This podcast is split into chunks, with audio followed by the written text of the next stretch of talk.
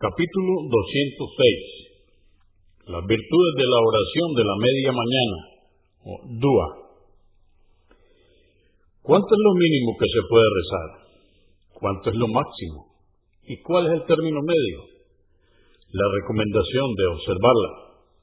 1139. Abu Huraira, que Alá esté complacido con él, dijo, me aconsejó mi amigo Muhammad, la paz de Dios con él, ayunar tres días cada mes, rezar dos rakat de media mañana, duha, y hacer la oración del witr antes de dormir.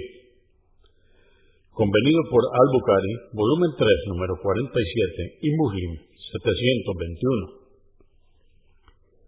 1140. Narró Abu Dar, que Alá esté complacido con él, que el mensajero de Alá, la paz de él dijo, cada día que amanece, corresponde dar una caridad por cada una de vuestras articulaciones. Decir Subhanallah es caridad. Decir Alhamdulillah es caridad. Decir La ilaha illallah es caridad. Decir Allahu Akbar es caridad. Ordenar lo lícito es caridad. Prohibir lo ilícito es caridad. Y rezar dos rakat a media mañana, o duha, equivalen a todo eso.